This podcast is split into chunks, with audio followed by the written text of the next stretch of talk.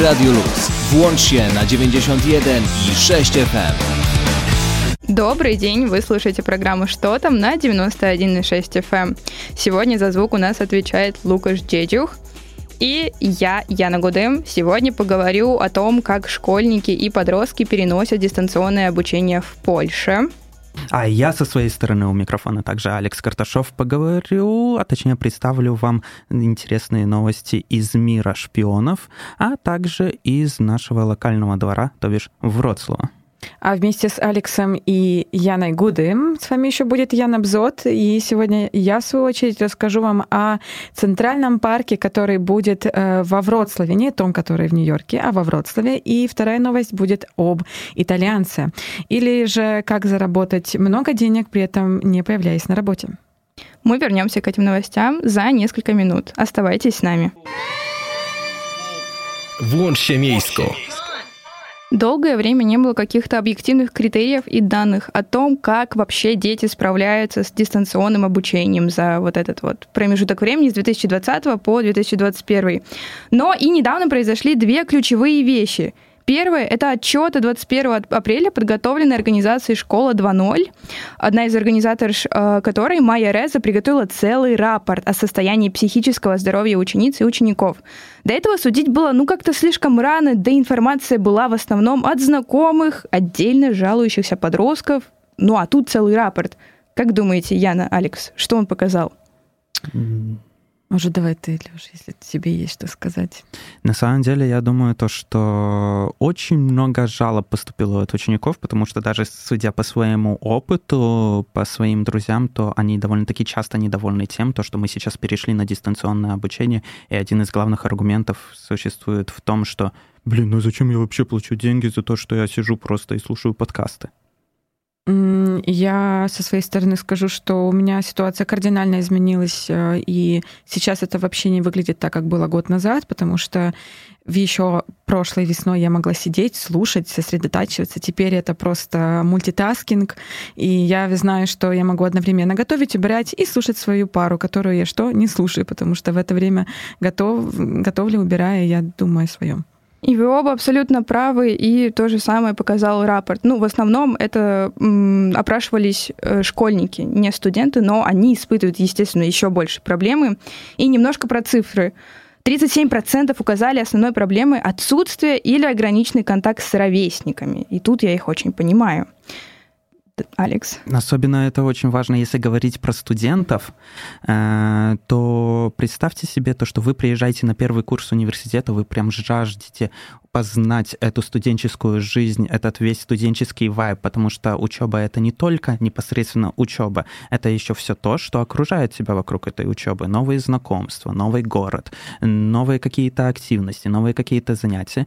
И тебя тут вдруг закрывают Хорошо, если в общежитии, потому что там хотя бы какой-то контакт с ровесниками есть.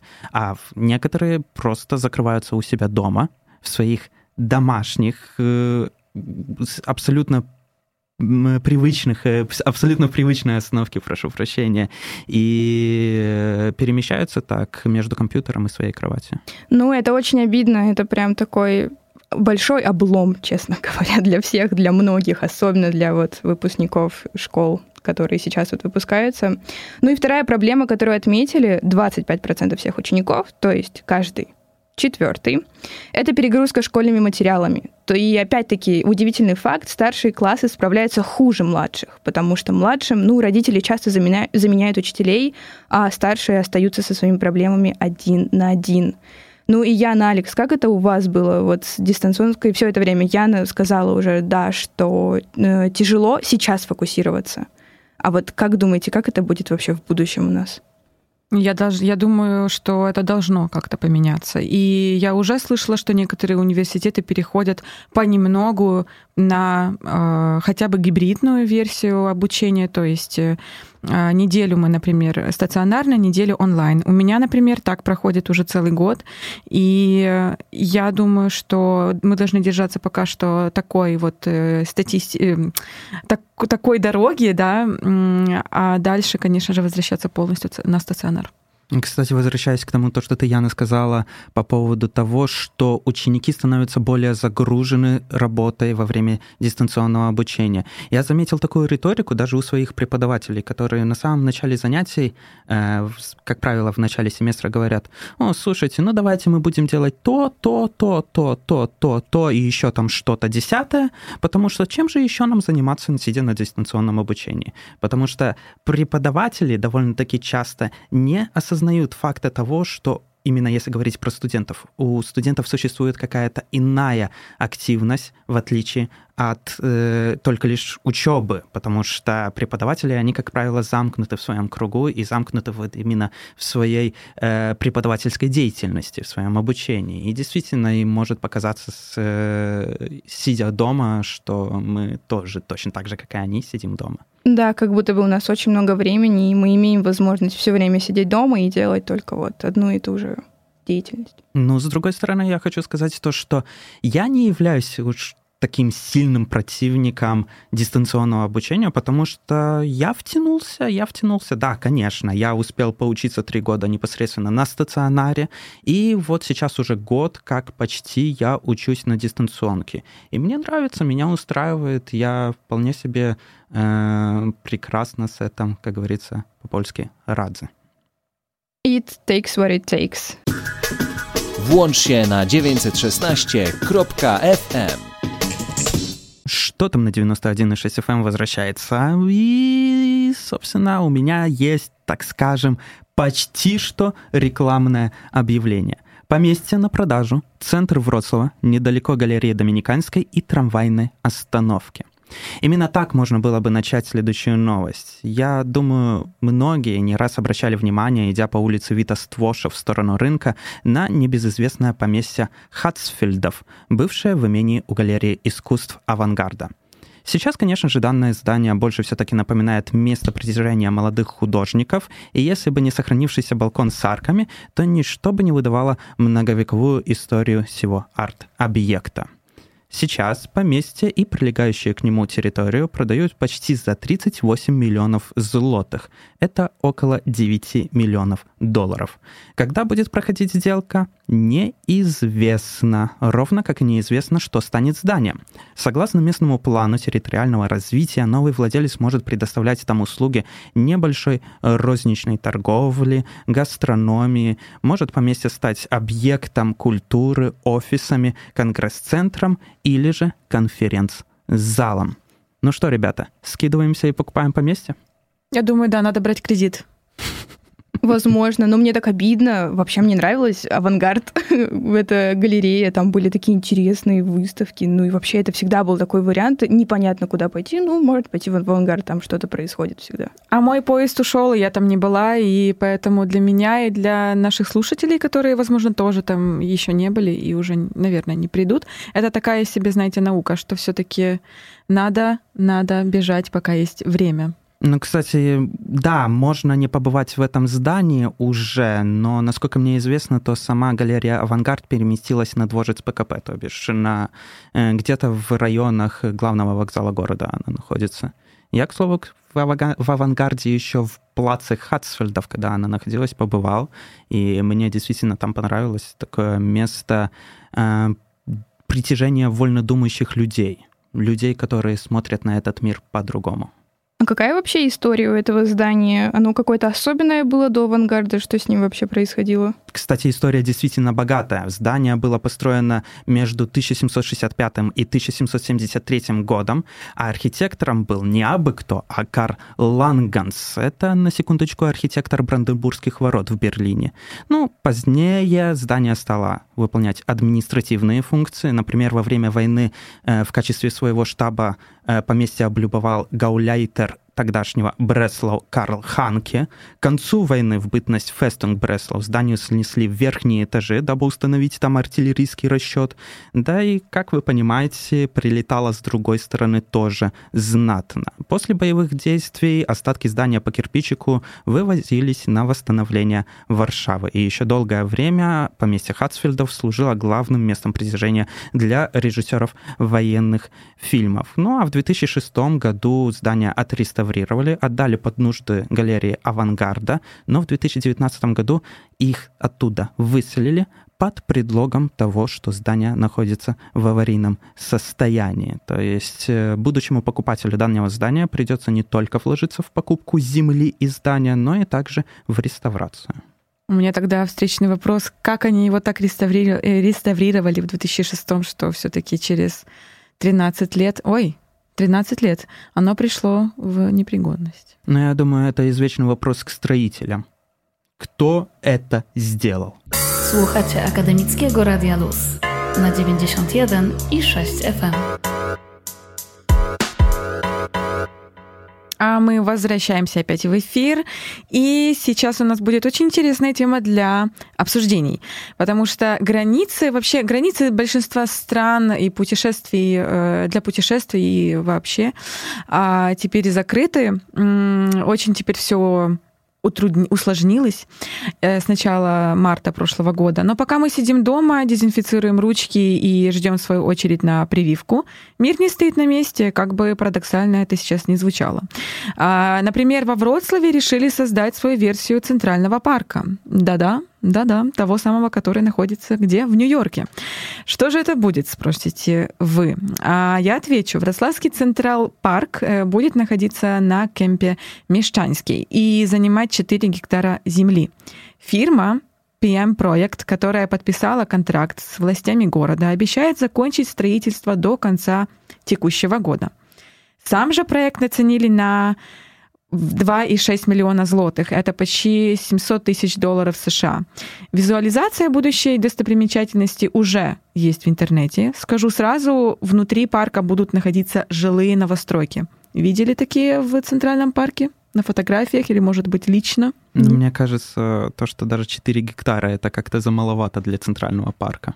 Ну и, честно говоря, того Централ парка на Манхэттене у данного проекта осталось только название.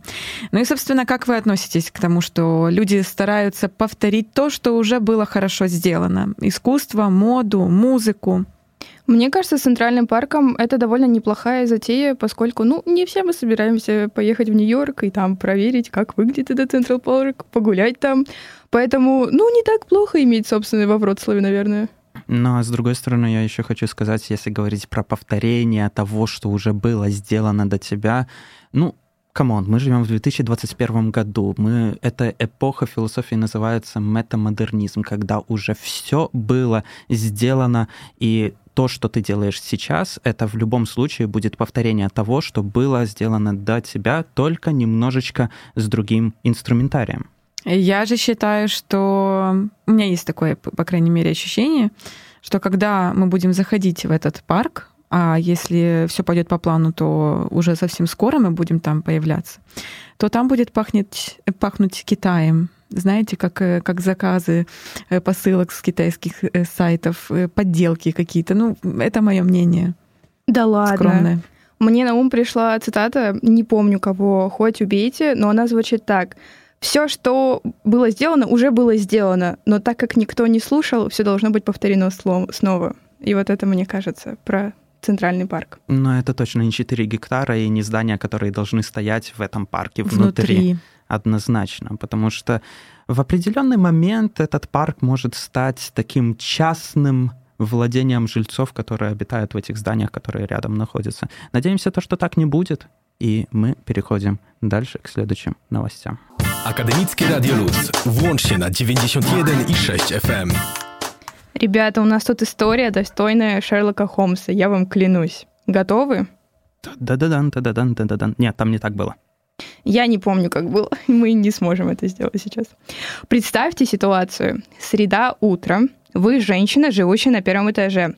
Просыпаетесь, вставать не хочется, работать не хочется, но вы все же заставляете себя встать, потянуться, неспешно пойти в ванну, умыться своими кремчиками, пенками для лица. Заходите в ванну, как заходили сотни, тысячи раз до этого, а у вас полутораметровая змея ползает среди вашей косметики.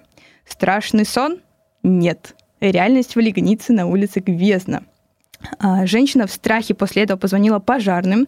Пожарные замешкались. Это все-таки не их специализация. И вызвали муниципальную полицию. Полиция приехала, не знала, что с этим мужом делать. Отвезли его в участок. В общем, выяснилось, что этот уж принадлежал соседу с четвертого этажа того же здания. А я напоминаю, уже нашли на первом этаже. Ну и как вы думаете, как он туда пробрался? Через канализацию. Ну, почти. Все мы видели, да, эти фотографии из интернета, где в унитазе а, есть уж или просто какая-то змея, да? Вот я думаю, что таким же образом тот самый уж попал э, к этой женщине. Ну вот, почти, не совсем. Помните, у Конан Дойля был вот рассказ про Шерлока Холмса «Пестрая лента». Угу. И там как раз э, было такое, что отчим пускал ядовитую змею по вентиляционной трубе в комнату к своей пачерице. Так, стоп. То есть ты клонишь к тому, то, что мы стали свидетелями запланированного убийства? Нет, но выглядит все, конечно, так. В общем, да, участвовала в этом уж, вентиляционная труба и женщина. В фильме снимались уж, вентиляционная труба и женщина. Но я вам хочу сказать то, что на самом деле э, ситуация больше напоминает мне Австралию, нежели чем Лигницу, потому что у них там, как правило, происходят такие вещи. А с другой стороны, возможно, это был такой, это была такая методика подката, методика, не знаю, you know, пикапа к этой женщине, как бы еще познакомиться. Вот случайно попала моя змея к вам в квартиру, зайду-ка я к вам, спрошу, как у вас там дела? Боже, как это пошло звучит. Моя змея попала к вам в квартиру. Ужасно, ужасно. Нет, ну самое, самое дурацкое, что соседа, а может и не дурацкое, соседа еще оштрафовали при этом за то, что он плохо за своей змеей следил. Ну, действительно. Э, Ну, а ладно. мы возвращаемся к музыке. Akademickie Radio Luz. Итак, мы возвращаемся на 91.6 FM, точнее, мы все время на 91.6 FM, мы возвращаемся к что там, и у меня к вам такой вопрос. Вы любите фильмы про шпионов? Я, смотря какой, я люблю красивых актеров. Если там есть красивый актер, который мне нравится, то да, Окей, допустим, если мы скажем про классику Джеймс Бонд. да.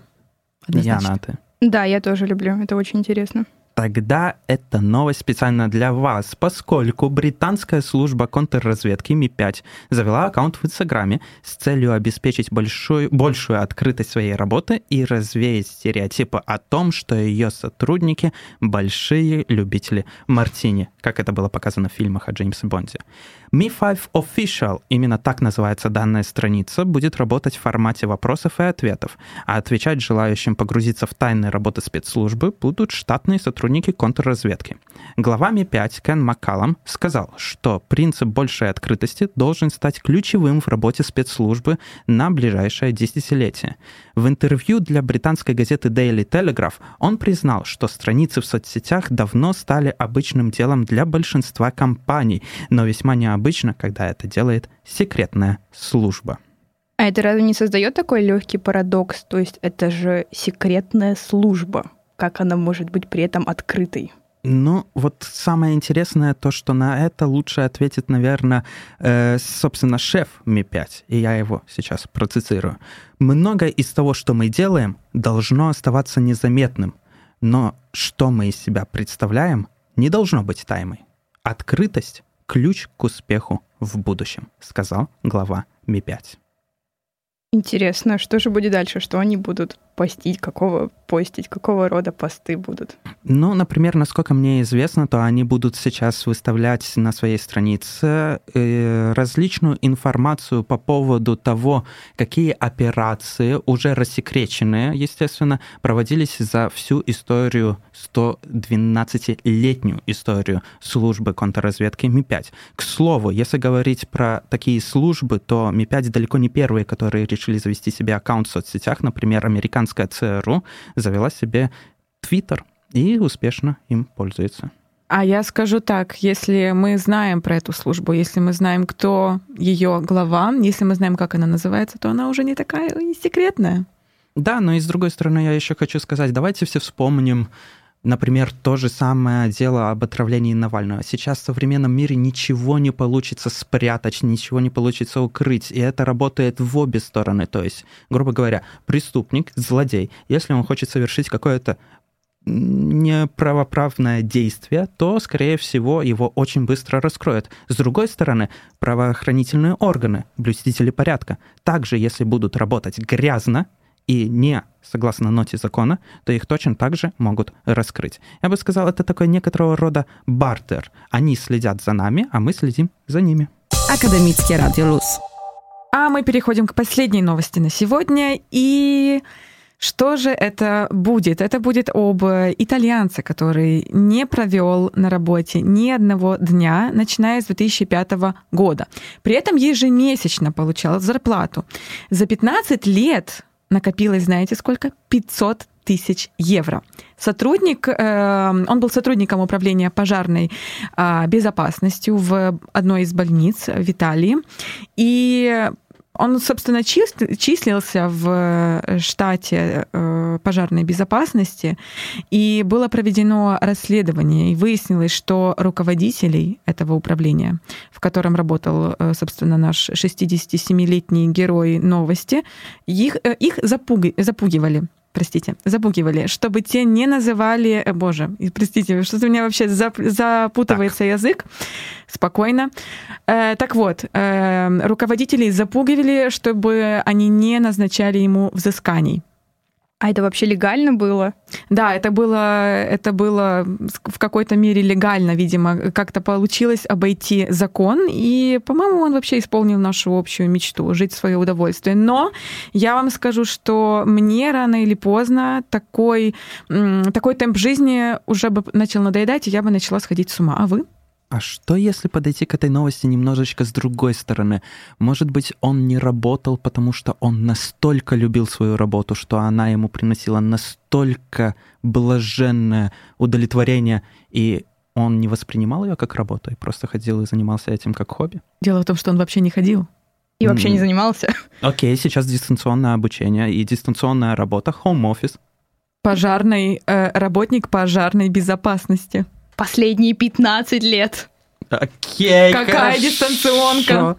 Может быть, он тушил, не знаю, там, Firefighter симулятор, что-нибудь в этом роде. Да, мне кажется, он что-то перепутал, наверное. Просто, наверное, заигрался в какую-то игру, и ему показалось, что он находится в реальности, а он в виртуальной реальности. Akademickie Radio Luz. Włącz się online na 916.fm. Ну что ж, 14.54 во Вроцлаве — это уже самое подходящее время для того, чтобы сказать, что там «до свидания» на сегодняшний день. Услышимся через, пожалуй, две недели, потому что все-таки Пасха и Маювка, и как бы все такие дела. Оставайтесь Радио Луз, потому что на очереди остановка Рок. Кстати, кстати, если вы вдруг пропустили какую-то программу, что там, то обязательно включайтесь на наш Spotify, и не только Spotify, но и любые удобные вам стриминговые платформы. А также не забывайте подписываться на наш Инстаграм и заходить на наш Телеграм-канал «Что там?». Там, много интересного. Очень, да, там очень много интересного и много новостей, о которых мы не говорим в эфире. А сегодня с вами была Яна Бзот, Яна Гудым и Алекс Карташов, а за звук отвечал Лукаш Джеджух. Всем пока! Radio Luz. Włącz się na 91 i 6 FM.